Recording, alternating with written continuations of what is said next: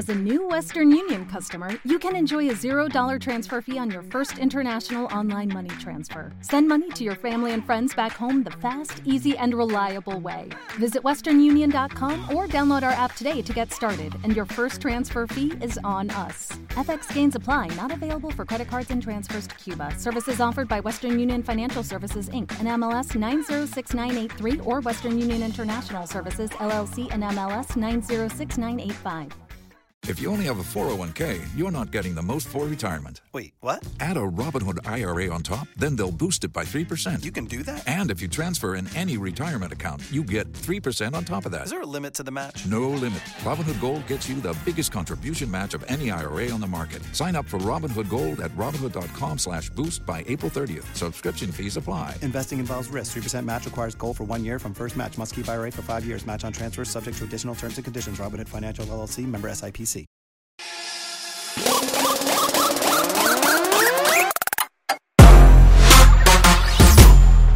Ya estoy en Saturno, literalmente con la bestia, el que acaba de sacar literalmente este disco. Saturno, aquí está Raúl Alejandro, puñeta. Arriba. Mire, caballo, apláudeme a Raúl. Está en Saturno, te bota para el carajo. Gracias. Muy bien, esa es la que hay. Dímelo, Raúl. Dime, Molu. ¿Todo bien? Estamos activos aquí, pasándola cabrón. Eh, Contento, contento. ¿Contento? Estamos aquí en PR, con la familia, con el corillo. Brother, está perdido. Este pana está perdido, el pana eh, está perdido. Papito, tranquilo, tranquilo. El zorrito acá. Siento que estoy viendo Andor ahora mismo. Mira la decoración. Ven acá. Raúl, Saturno, está en la calle. ¿Cuánto tiempo te tomó elaborar este disco? Yo me tardé como un año. Mientras lo empecé a trabajar, mientras estaba tureando, viceversa. Mis tiempos libres y dentro también, dentro del, del tour, como que trataba de sacar mi tiempo para desarrollar las ideas para el próximo álbum. Y ya cuando terminé la gira, me encerré como mis cuatro meses a, a terminarlo. Te estaba diciendo antes de comenzar el podcast eh, que esto es un disco bien arriesgado. Yo lo dije en radio, en Molusco el Rey de la Punta, dije, esto es un disco bien arriesgado porque, o sea, saliste completamente de tu zona de confort. ¿Por qué? Porque estás experimentando con otros sonidos. Sigues experimentando con cosas de los 80, incluso un poco de los 90, 70, son sonidos bien, bien... Bueno, que mucha gente de la generación que te escucha a ti seguramente nunca había escuchado estos sonidos. Eh, ¿De dónde viene la influencia y por qué tanto riesgo? Oye, yo pienso que. ¿Sabes? Cuando yo quiero que cuando hablen de Raw digan, piensen en esa palabra riesgo. ¿Sabes? Como que tener esa fama de. de, de, de- Raúl siempre se atrevió a hacer sus loqueras, ¿tú me entiendes? Como que siempre fue un artista que salió como que de la zona de confort. Y creo que lo hemos tratado de proyectar en cada, en, en- cada álbum, cada proyecto. Lo hicimos en Afrodisiaco, viceversa, y, y ahora en, en Saturno. Y eso como que, no sé, me, me mantiene como vivo, cabrón, como que siempre buscando cómo salir de, de- de- Sí, de la zona de confort. Claro, como que ser un poco más dinámico y, y- y no encasillarme en un solo género y, y- algo que me representa, ¿no? Y este ha sido de gran aceptación del público y, ¿sabes? Como digo por ahí, tú una vez que entras en la ola, que la estás surfeando, tú decides si, si sigues con el corillo, como que, o te separas, ¿entiendes? Y, y- y siempre traté de como que buscar la diferencia, ¿no? Y tratar de aportar algo a la mesa que todavía no está como que en el juego. Así que siempre ha sido mi mota como que pues, darle ese toque nuevo. ¿Tú entiendes que yo, yo, yo lo veo así, no sé cómo tú lo ves, obviamente, tú eres el artista. ¿Tú entiendes que cuando salió todo de ti, que ya tú has hablado 1500 veces de la historia de cómo salió todo de ti, que fue un tema que lo iba a tirar, pero, ¿sabes? Tanto Duars, Eric Duars y tú decían, no, vamos a meterle todo el torque, vamos a hacerle video, Shaquille Claro. O'Neal, panto el torque. O- Obviamente, ahí fue el verdadero riesgo porque es- ahí salías completamente de lo que era que Go hard o, go home, ¿entiendes? Como Exacto. que ah, si te vas a arriesgar, como que apuesta all in, ¿tú me entiendes? Tienes que apostarlo todo porque si lo haces como que a media o con miedo, como que no lo hagas, ¿entiendes? Yo entiendo que ese fue el tema que realmente dijo, no, yo voy a seguir tomando riesgo porque era un sonido completamente distinto. No, todo de ti, cabrón, todo de ti. Fue un sonido que, o sea, sí existía porque obviamente viene de atrás. Claro. Old school retro, ¿no? Como que, pero no estaba presente en, en nuestra, en, en nuestra cultura como tal, en la, en la, la vuelta latina. Y todo de ti fue un antes y después, ¿entiendes? En la, en la música y en mi carrera también, para el bolsillo también. Claro, claro. Eh, aquí hay par de temas. Yo, yo tengo, mano, hay par de temas. Por ejemplo, hay un tema que está bastante abajo que se llama Verde Menta. Este, te- este tema Está está bien bien cabrón. Este tema está bien cabrón. Porque, o sea, yo me, yo me visualizo teniendo de nuevo 19, 20 años y escuchando Verde Menta. Obviamente, cuando ya tú estás casado, las cosas cambian. Pero cuando de repente tú estás ya empezando con una jeva nueva, que todo es experimenta, o sea, te imaginas literalmente el distro Verde Menta. No, en o sea, verdad. la ropa interior Verde Menta es una bellaquera a otro nivel. No, yo, o sea, hablando con. Hablando como que. ¿Sabes? Como que esta generación de, de ustedes, en los hangueos de ustedes, me, me contaban que había muchos vibes así. Entonces yo dije, diablo, como eran los, los hangueos de los 90 tienen que haber sido algo bien cabrón. ¿Tú me entiendes? Como Pero, los porque el 90 igual, igual de cabrones que los de ahora. el sonido era bien hijo de puta. ¿Tú me entiendes? Entonces, como yo trato de llevar tra- ese flow de atrás, tratarlo de llevarlo a los hangueos de ahora. ¿Tú me entiendes? Y que la, que la gente entre en una discoteca. Y obviamente el reggaetón es reggaetón, pero de momento te ponen un freestyle o algo así, un verde menta, por ejemplo, y, y como que cambia la vibra, ¿no? Cambia como que la vuelta y teletransporta como que la nostalgia.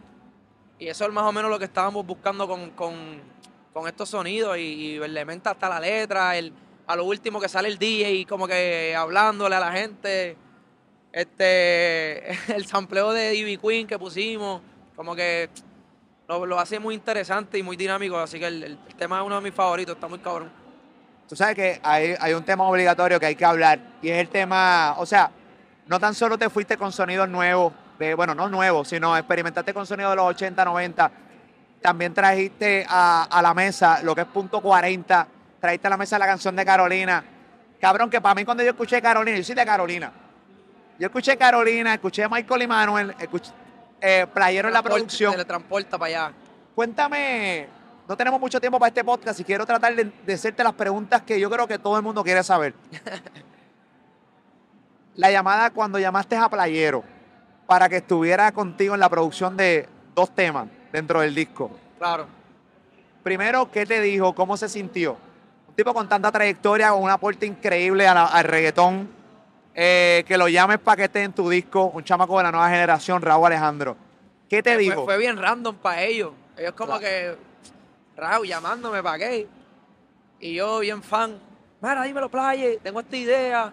Ah, me gustaría que fueras parte, ¿no? Porque obviamente yo hice el álbum como que bien inspirado a los 90 so yo respeto los códigos de esa época. Y realmente, si lo voy a hacer, me gustaría que la gente que fueron parte de en ese momento, Claro. pues fueran parte, porque ellos son los que le dan el ponche, el, el, el- el playero approve, el, el- bautismo, como que, ¿entiendes? Lo bautizan el proyecto, ¿tú me entiendes? Y, y, y- y iba a hacer eso, ese sonido, como que me sentía un poco incómodo no, no traerlos ahí a la vuelta, porque Esa gente son, lo- los fanáticos de, de la, de reggaetón de la década de los 90 son bien celosos también. Claro, ¿no? Y, y- y, por ejemplo, yo, yo respeto, o sea, yo respeto a los pioneros mucho. Dentro de mi carrera siempre he sido, como que he dado ese ejemplo, ¿no? De, yo hago, he traído muchos clásicos de vuelta, me, me gusta jugar mucho con la, con la música del pasado, pero lo hago con ellos, no lo hago por mi lado, lo hago junto a ellos porque ellos me tienen que dar la aprobación, ellos me tienen que dar el sí, el apoyo, porque si no, no lo hago, ¿tú me entiendes? Y algo que pasa también en la nueva generación, que la nueva generación, muchos no saben quién es un playero, quién es un baby rasta. Los, de la, los que saben de reggaetón saben, pero el mundo, como el, re- el reggaetón ya está tan mundial y en todos los países, pues hay muchas generaciones que hacen reggaetón, que para mí es súper cabrón. Y dije, wow, si yo voy a hacer un, un disco de los 90, yo tengo que darle contexto, tengo que educar a la gente como que, ok, nosotros estamos haciendo esto, pero es gracias a esta gente Claro. que se jodieron abriendo los caminos, Qué ¿entiendes? bueno que lo tengas consciente, cabrón, porque DJ. Nelson, DJ Playero, Dinois, Baby Rasta, Michael el Gringo, Michael Emanuel, Dari Yankee, Nicky Jam. ¿Tú me entiendes? Como que hay unos OG que están por ahí, que obviamente el sonido va cambiando, pero si yo me iba a ir para los orígenes, como que lo iba, obviamente lo iba a hacer a mi manera, pero quería hacerlo junto a ellos, ¿tú me entiendes? Porque ellos también tienen su, Su magia. su magia. Y no, y su toque, el Claro. toque que tú le querías dar. Claro, claro. Pero, ta- ¿cómo llegaron al sonido, tanto la canción de Punto 40? Que quiero que realmente yo me fui frontal eh, en la opinión de Punto 40 cuando te empezaron a masacrar la canción. Pero obviamente yo siempre dije que fueron los, que vivieron la época de Punto 40, que pensaban Claro. que tú ibas a tirar un maleanteo. Yo me fui frontal y yo dije, la canción está cabrón, el ritmo está cabrón y es algo completamente distinto. Yo creo que no es, no es ni un remake, es un sampleo al coro donde invitas a Baby No, Rasta es una canción nueva. completamente. completamente nueva. Punto 40. Y obviamente, cuando yo estoy haciendo el, bu- el álbum de Saturno, yo siempre, yo hago unos playlists de la música que son inspo para el, proyecto nuevo. Y estoy meses escuchándola. Para que se me queden aquí en el cerebro, para cuando vaya al estudio poder como que ejecutar bien. Y Punto 40 es uno de mis temas favoritos. Yo lo escuchaba cuando tenía como 10 años, escondido de mami, ¿tú me entiendes? Como que es uno de los temas que me han marcado. Y yo dije, bueno, este, este disco que es como que 90s vibe, quiero como que hacer esta dinámica, ¿no? Y, jugando con los sonidos del, del reggaetón upbeat, el reggaetón rápido.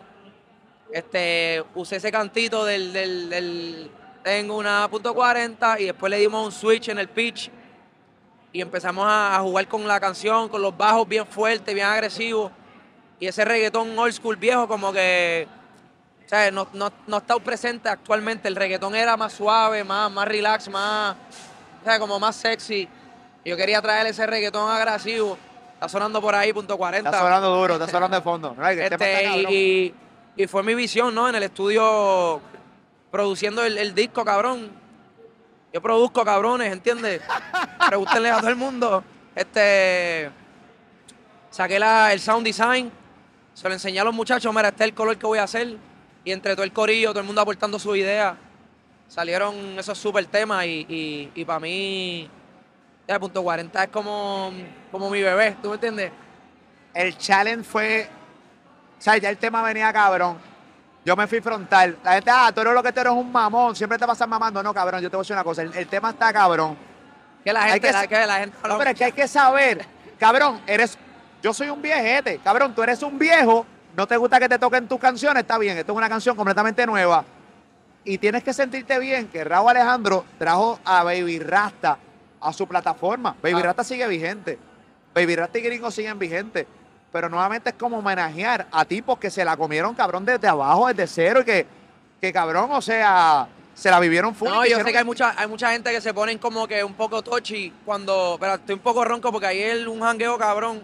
Llegué como a las 8. Este. Pero te gente bien, te pone- escuchas bien. Dicen que te escuchas bien acá en los audífonos. Te ¿me escuchas escucho bien? cabrón. dale, cabrón. dale. Sí, me, sé es que tengo la voz. Para que, aquí- para que sepan, aquí hay un sonido bien cabrón. Yo no, casi no escucho a Raúl. Raúl casi no me escucha a mí. Estamos haciendo un esfuerzo cabrón para escucharnos, pero ustedes lo que están escuchando es calidad, cabrón el sonido. Zumba. el, el- la gente se pone un poco tochi con los clásicos, pero los clásicos siempre van a estar ahí, ¿tú me entiendes? Y al revés, hay mucha gente, como yo lo veo, es que hay mucha gente de la nueva generación que no saben cuáles son los clásicos. Y a veces, ¿sabes? Cuando yo, le- yo estoy con los panas o, o- o escucho, qué sé yo, los primitos chiquitos que yo tengo, mira, escúchate esta canción. Ah, ¿quiénes son esos? Y yo, mira, ¿cómo? Espérate, ven acá, brother. Siéntate aquí. Te encabronas y todo. ¿Cómo que quién son esos? ¿Me entiendes? Como que, mira, esta gente son esta gente. Esa es la canción que yo escuchaba antes, papá, papá, que eran los jangueos, que, que mis tíos, mi, mi país, ¿tú me entiendes? Como que. Y me gusta como que educar a la gente y a la misma vez que revivimos los clásicos, pues obviamente como que le, le, le damos un toque nuevo, actual, porque obviamente son, son otros software, son otro, otra tecnología, ¿tú ¿me entiendes? Como que es otro sonido. Y a mí me gusta jugar mucho con el pasado, porque, ¿sabes? El pasado es cabrón, ¿tú me entiendes? La rueda ya está inventada, ¿tú entiendes? No hay Claro. nada que inventar, es como tú le das ese giro y le, y le das otro, otro toque fresh y, y, y- y a la misma vez que, que toco los clásicos, a la misma vez hago mi música from scratch, ¿tú me entiendes? Hago mi música nueva y, la gente la gente que me conoce sabe lo que hacemos, ¿tú me entiendes? La gente, la gente, la gente le digo, pero espérate, es que el video no tiene. y, y obviamente tú has explicado, esto es un tema nuevo, que tiene un coro, que se le hace homenaje a un tema, que se trae a Baby Rasta, el video quedó cabrón, no es un maleanteo. La gente no te la quiere comprar en el maleanteo. ¿Eso te encabrona o simplemente no te importa nada? En verdad no me importa un carajo. Como que, ¿sabes? Yo, yo soy de Carolina, ¿tú me entiendes? Y, a veces la gente se cree como que, o sea, porque yo decido cantarle a las nenas y ser romántico, como dicen por ahí, este, se creen que uno no es, o sea, uno que nació en, en, en donde un castillo de oro, es como que, bro, yo, nosotros venimos del barrio y no decidí cantar maleanteo, no porque no me gusta, es porque me gusta más las bellaqueras, ¿tú me entiendes? So, una cosa no tiene nada que ver con la otra, ¿tú me entiendes? Y, y, y, y- o sea, los fanáticos pueden pensar muchas cosas, o, pero realmente a mí no, a mí no me importa, yo, yo sé dónde soy, la calidad de artista que, quiero ser, que quiero proyectar. Y siempre andamos ready, ¿tú me entiendes? Somos humildes, pero no nos dejamos nunca. Y, el corillo sabe que están por ahí, que siempre andamos con todo el corillo en PR, activo en todos lados, en todos los casos.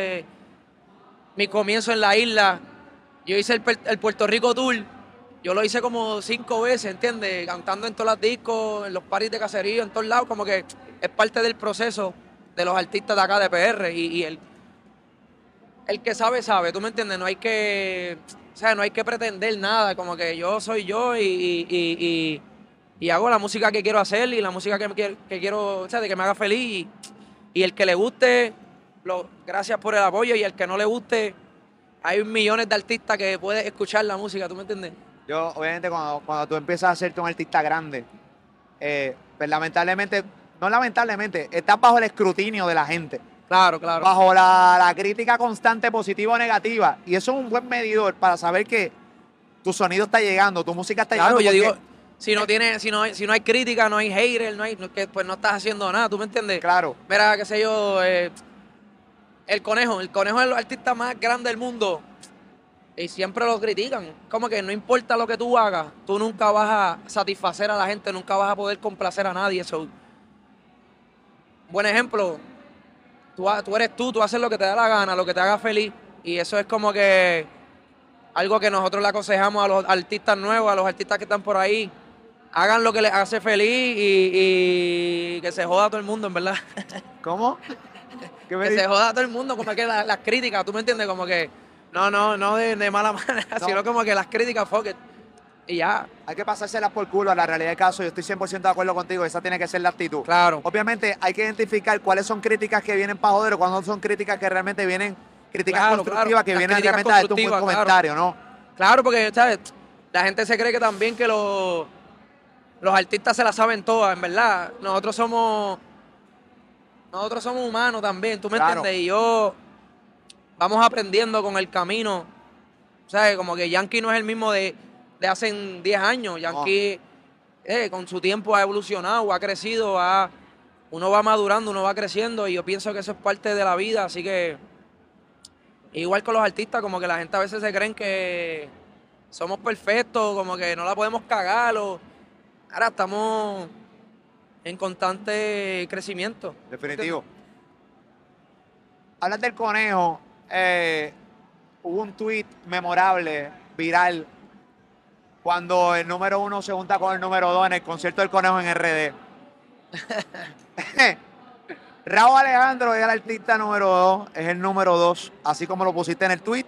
O eso fue un tweet que hiciste simplemente por para causar lo que causaste. No, en verdad, ese día me levanté virado, miré los charts y pues estaba número dos. Estaba ahí, lo decían los charts y yo como que pues iba a subir la foto y no sabía qué poner en el caption. Y yo dije, bueno, pues cuando el número uno se junta con el número dos, este, oye, como que es una competencia friendly, ¿tú me entiendes? Yo no estoy pendiente a, a los números, como que estamos enfocados en hacer buena música, ¿tú me entiendes? Y, y si estamos en esa posición es porque el pueblo ha escogido como que estar allá, que estemos allá arriba, ¿tú me entiendes? Y, sea, mi respeto para el conejo, mi respeto para toda la gente que, que están ahí en. Porque es que actualmente hay un montón de artistas que están ahí en el, en el chart, como que están dándole Claro. duro y, y para mí es súper cabrón. Y más que seamos latinos, como que, que ahora mismo los latinos están como rompiendo duro a nivel mundial. ¿Sabes que los gringos están como que, espérate, ¿qué está pasando aquí? Y nada, una competencia friendly y yo sé que eso Jamaquillo, cabrón. mueve el juego, como que, Eh. espérate, hay que darle, ¿tú me entiendes? Cabrón. Bueno, su comentario pues, bueno, provocó debate, provocó muchos podcasts de, en todas partes del mundo. Todo el mundo sabe que el conejo está súper pegado, tú también estás súper pegado. Este, Te hay digo otra- como que para mí, o sea, para mí, yo en mi, en mi línea, yo puedo decir, mira, yo soy número uno en mi línea. Igual que muchos artistas pueden decir, mira, yo en mi línea soy el más duro. Yo pienso que en mi línea yo soy el más duro porque las cosas que yo hago no, no las hace casi, no, no todo el mundo las hace, son como que yo, yo trato de competir como que conmigo mismo, como yo el próximo año puedo como que ser mejor que el anterior, ¿tú me entiendes? Y cómo, cómo Raúl se supera a sí mismo, ¿tú me entiendes? El conejo tiene su línea y yo tengo mi línea, pero obviamente también hay, hay una hay una hay unos números globales y como dije, yo me levanté, lo vi, él estaba número uno y yo estaba número dos, los dos somos de PR, y, ¿entiendes? La roncadera es, Sí, está- es como más como también del orgullo de, de- de la isla, ¿tú me entiendes? Como que estar allá arriba, como que es cabrón. hay que, hay que sentirse cabrón. Eh, son de Puerto Rico, hay que analizar. Una isla 100 por 35. Son 3 millones de habitantes, 3.2 millones de habitantes en la isla. Quizás 5 o 6 boricuas fuera de Puerto Rico viviendo en la diáspora. Y de repente que hayan artistas como, como los que tenemos. Tú, el conejo, a todos los que tenemos, Dari Yankee, todo. O sea, hay muchos artistas grandes. No, aquí hay, en verdad, PR, ¿sabes? El, el sazón de PR es único. Y ahora mismo hay una nueva ola, papi, que, que vienen duros, que yo pienso que de aquí a 3, 4 años van a ser como que los top, porque es un ciclo, ¿entiendes? Es un ciclo. Claro, un ciclo. Yo me voy a poner viejo. tú- No piensen que yo voy a estar bailando toda mi vida y. No, como que. Y, así- no, como que yo va a llegar un momento en que yo, ok, yo aporté esto a la música. Estas fueron mis metas, yo las cumplí. Ya, como que. Me dedico a otras cosas, ¿tú me entiendes? Quiero dedicarme a otras cosas, no solo a la música. Y, y, y, y todo tiene su tiempo, todo tiene su momento. Yo veo que te compras un castillo allá en España, veo que haces un montón de cosas eh, con tu pareja, con Rosalía. Yo veo muchas cosas, ¿no? Y, y siempre tengo que hablar de esto. Siempre me acuerdo de Raúl Alejandro, el chamaco que estaba Con las trencitas. con las trencitas, probando, probando, pam, pam, pam, pam, pam. Tiene que haber un momento que cuando tú estás haciendo, comprando tu casa, comprando un castillo, comprando cosas caras, que tú te, en- que, trates de analizar y dices, anda para el carajo, yo estoy comprando esto. Y hace dos años atrás, cabrón, yo me la estaba bebiendo muy mal. O sea, nunca entras en eso o ya tú simplemente, simplemente fluye. No, no, claro, claro. Te miento si no, tú me entiendes. A veces uno se mira en el espejo y uno dice como que, diablo, cabrón, tengo un show ahora y son 30 mil personas. Y yo como que... Pero yo pienso que... O sea, mi carrera no fue como que de la noche a la mañana. O sea, llevamos ya... Son siete años, tres años de preparación, cuatro años como que en el, en el juego. Y cada año como que... O sea, me ha preparado al siguiente y como a canalizarlo y a tener los pies en la tierra. Eh, eh, rodearme de la gente que realmente te quiere, tu, tu equipo de trabajo que te mantienen como que enfocado. Pero cabrón, comprar un castillo en España, yo dije como que Da pa'l nunca ca- lo pensé, ¿tú me entiendes? Un castillo en España, vete pa'l carajo, cabrón. Nunca lo pensé, pero uno, yo fluyo con el viento, a donde me lleve el viento. También me- tengo uno en PR guardado por ahí, ¿no? Eh, Donde crean que estamos en España nada más. Pero, este, nada, para mí es, sea, son bendiciones y yo agradecido, ¿no? El, el trabajo duro tiene su, su- su recompensa yo y, y cada quien, si uno trabaja, uno tiene derecho a, a darse su gustito también, así que es cabrón.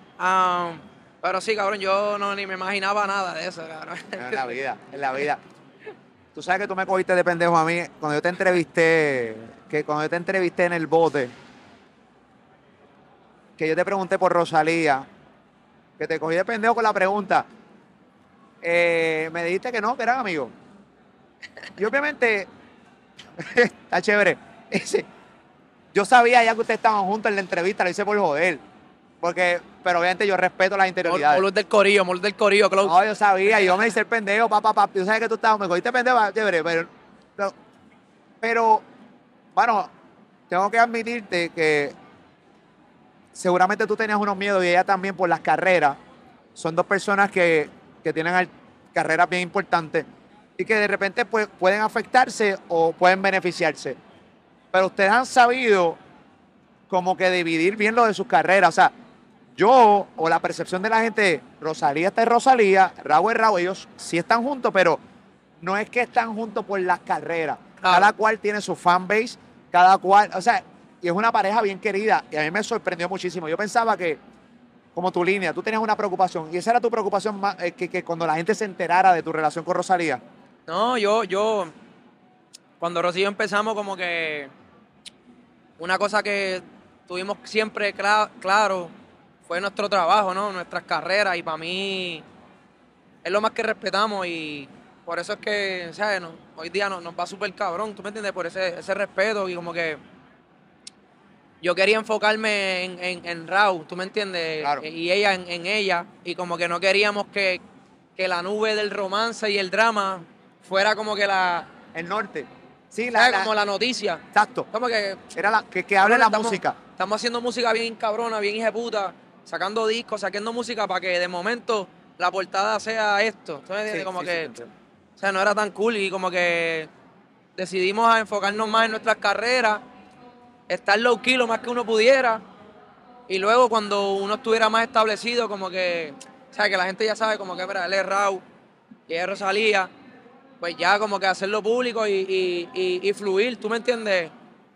Yo no quería que dijeran, ah, el novio de Rosalía o, ah, la novia de Raúl. No, como que yo quiero que la gente nos reconozca por lo que realmente somos y al fin y al cabo, pues Creo que lo lograron.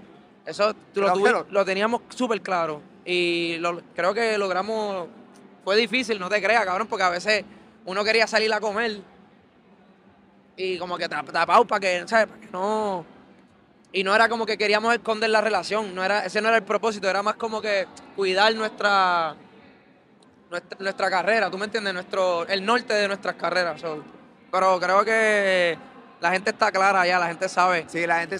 Y se ve que va bien serio. O sea, tú sabes cuando hay relaciones que son. Estamos aquí, pero esto se ve bien serio. O sea, se ve que hay. Uno, amor genuino, se nota, eso se Ah. nota.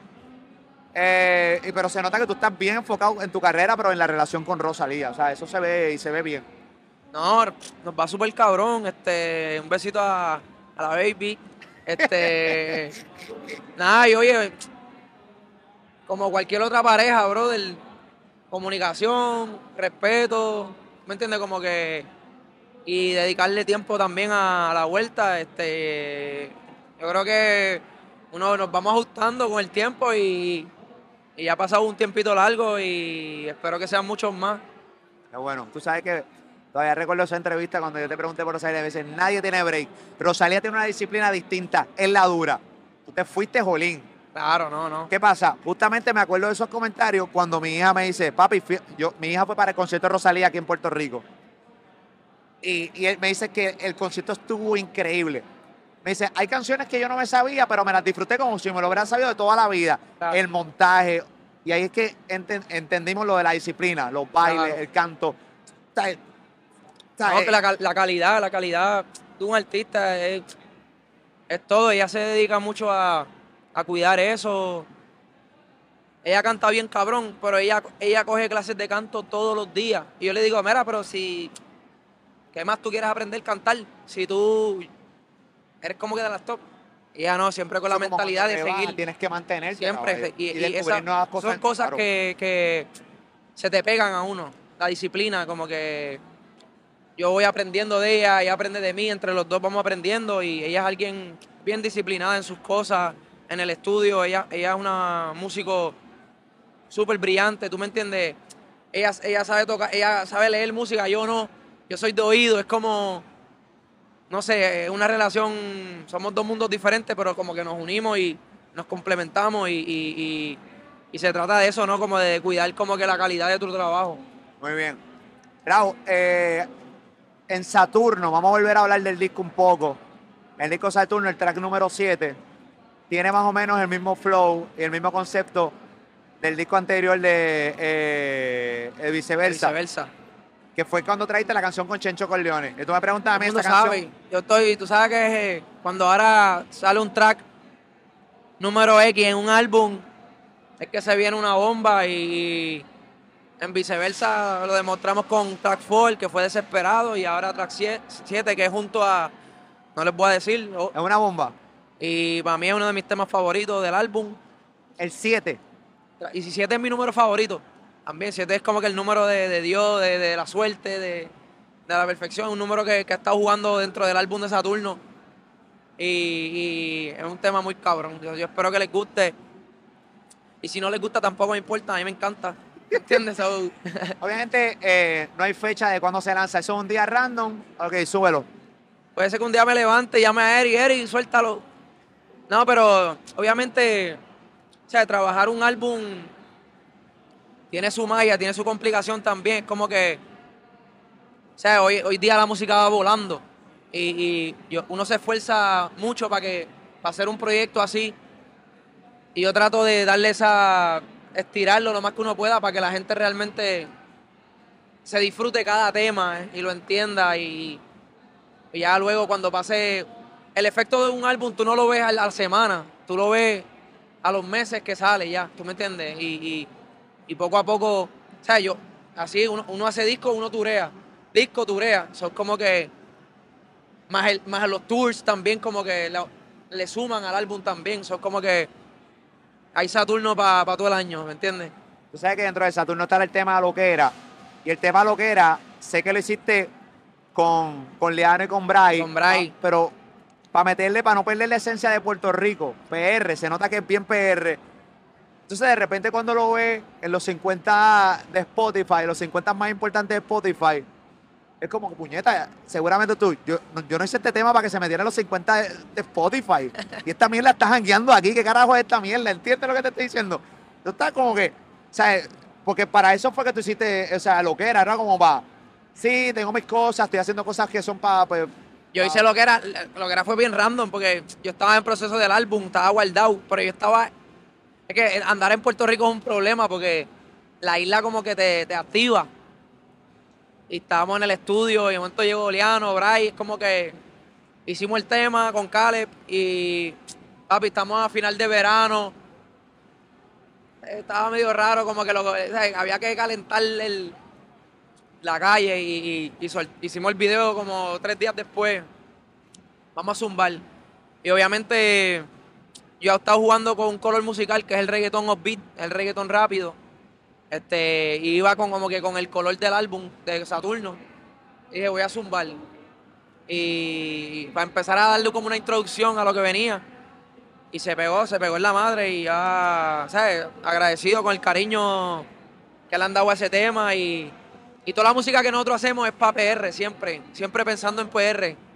Y obviamente pues la gente quiquea con, con la música de acá, so, eso es bonito. pero Saturno también fue pensando en PR. Aquí hay unas cosas, o sea, aquí hay unos sonidos, bueno, No, al final del día la música no tiene bandera. claro, claro. La, O sea, la la música, música- la música es del mundo. La música es del mundo y, y cuando ya tú sueltas la canción, tu música, ya no, ya no es tuya, ya es de la gente. Y la gente decide cuál va a ser su top 5. Incluso aquí en este Claro, podcast, claro. póngame cuál es su top 5 del disco nuevo de Saturno de Raúl Alejandro aquí en los comentarios. este, full. Eh, Saturno lo hiciste pensando en qué? Este, mira, a nivel musical, o sea, no hay límite. A nivel de letra, yo siempre hablo para PR, porque obviamente soy de aquí, me crié aquí, mi, mi, mi, o sea, mi, mi, mi diccionario es de PR, so, como que es con mis vivencias de aquí, con, con las cosas que pasan aquí, so, la dirección es hacia PR, pero musicalmente es, es para el mundo entero, ¿tú me entiendes? Y, y, y el color de Saturno es muy cabrón, es un color... Ahora los sonidos me volaron la cabeza. No, los O sonidos... sea, están los sonidos, decías que car- Porque primero, el, el, el track uno es arrancando, definiendo lo que es el disco. el vibe, el feeling. Exacto, el fi- este, para que la gente sepa en dónde se está metiendo. Papá, yo, déjalo, este cabrón se fue. Hay influencia de Michael Jackson, hay influencia de tantas, hay un montón de influencias aquí, musicalmente hablando. Todos estos tipos con los que tú trabajas son reggaetoneros, pero obviamente son músicos. Claro. ¿Qué tan difícil? O sea, una de las cosas que yo te la doy es que tú siempre le das el crédito a todo tu corillo. Claro, Incluso siempre. yo te vi lo que hiciste en tu canal de YouTube, hablando con cada una de las personas claves de tu disco. Y eso está cool. Eso te hace, te Claro. ese cabrón, ¿entiendes? Es un trabajo en equipo, es un trabajo en equipo. Mis cosas siempre han sido trabajo en equipo. Yo con el tiempo sigo aprendiendo a, a cómo ser mejor en el estudio, cómo ser un mejor productor. Y en este álbum yo dije a los muchachos, mira, yo lo voy a empezar solo, porque tengo uno, o sea, tengo la capacidad, tengo el tiempo.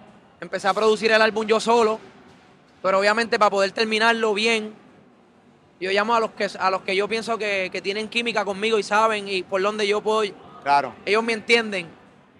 Y obviamente ahí entra un Mr. Nice Guy, entra un Kale, entra un Kenobi, el mismo Tiny, como que tenemos una química cabrona, el Corillo y, este Chara Basú, el que también fueron parte desde el 2016, somos brothers.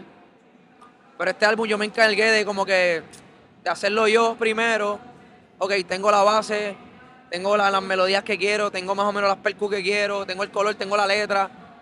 Y luego llamar al corillo para que le dieran su sauce. Y, y yo también quiero que ellos ganen conmigo, ¿tú me entiendes? Ellos fueron los primeros que apostaron en mí. Al principio, cuando no éramos nada. Y hoy en día que, que- que tenemos nombre, yo quiero que ellos estén conmigo allá arriba también y digan, mira, ahí está Raúl, pero ahí está el corillo de Raúl también, ¿tú me entiendes? Qué duro. Y así debe ser. Yo creo que el Claro. éxito es colectivo. El éxito. Hay un artista al frente, pero detrás del artista hay un corillo cabrón que se la está bebiendo contigo. Claro. Y eso es un palo cabrón. Hablando de gente de premios y la pendeja, en los premios Billboard, todo el mundo se preguntó que te veían raro. Mucha gente decía que estabas borracho. Ese día estaba encabronado, pero. ¿Por qué no estabas nada. molesto eh, con, con ese premio? Con, no, te vi, no te vi cómodo recibiendo un premio importante dentro de tu carrera. ¿Qué pasó?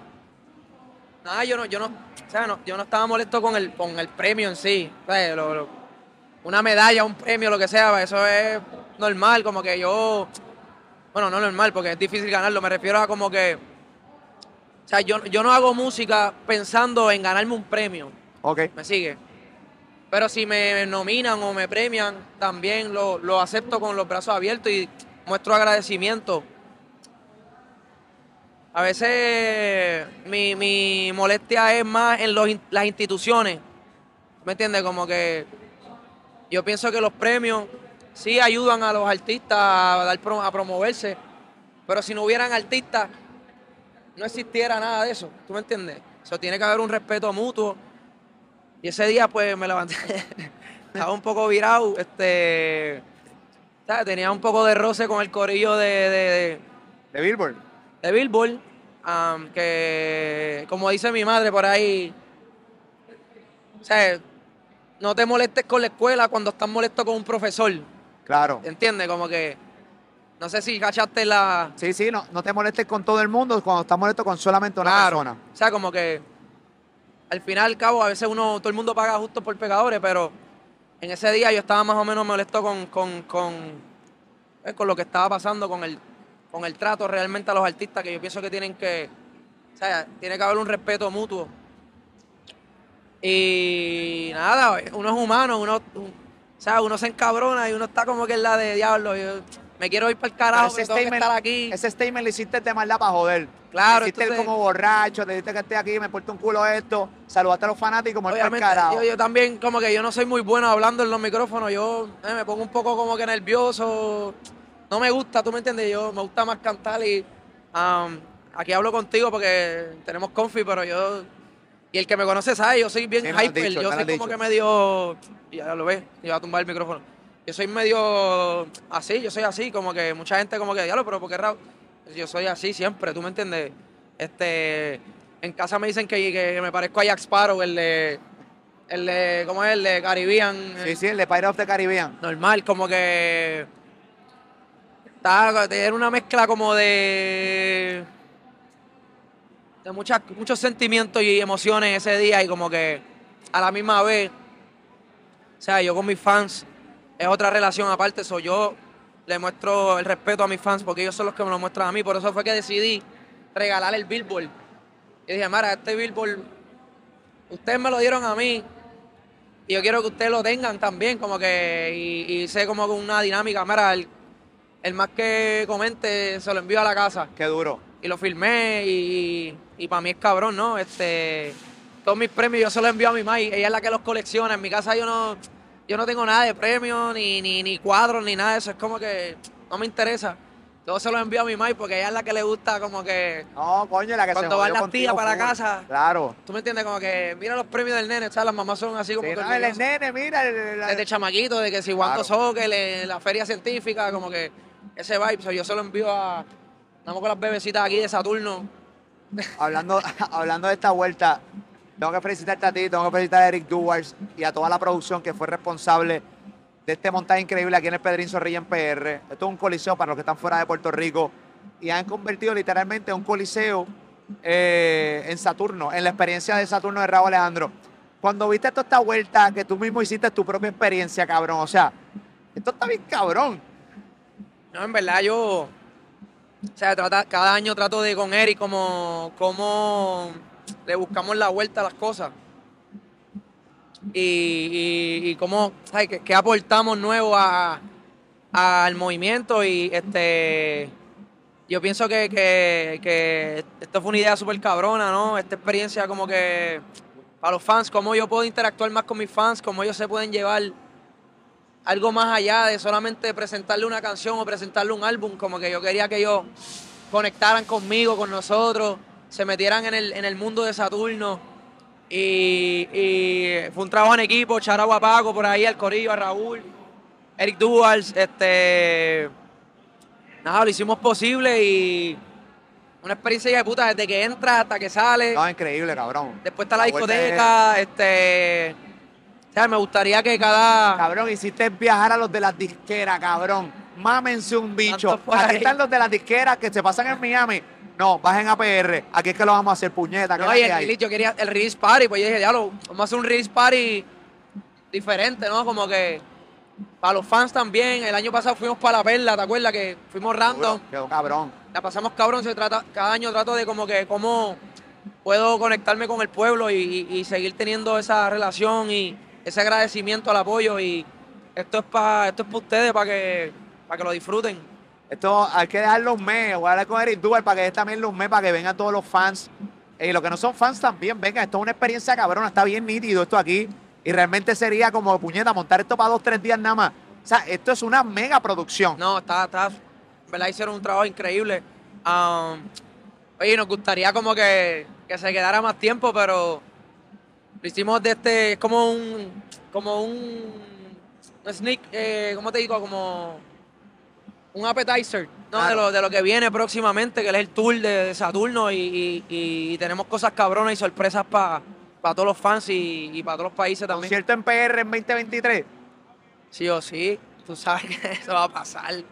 Concierto en PR 2023, sí o sí. Y, y- y, ¿sabes? Como que en el tour tiene que estar Puerto Rico, si no yo no, ¿sabes? Si no yo no hago un tour, ¿tú me entiendes? O sea, no hace sentido, es como que...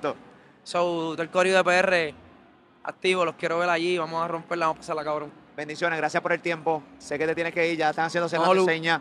Eh, No, Lu, fue desde el día uno apoyando siempre. No, no, agradecido siempre. Desde, desde el día uno con Raúl y con todos los artistas. A mí me pompea ver los artistas crecer cabronamente. Me pompea cabronamente. Fue complicado este podcast. No nos escuchamos casi. Hay un revolú cabrón. Pero. Yo, yo no sé, yo no sé. Le hice al ingeniero que me suban la. Yo, yo estoy gritando, yo no sé ni cómo me escucho, pero estoy feliz, estoy pasándola cabrón. Muy bien, esa es la que hay. Escuchamos No bien. quedó, cabrón. Dale, ya, ya. Papi, te llevo. Esa buena siempre. Vamos, Lu. Esa es la que Y hay. Raúl Alejandro Raulito. Ey, Saturno está en la calle. Y estamos aquí en la experiencia Saturno con Raúl. Alejandro, está en Molusco TV.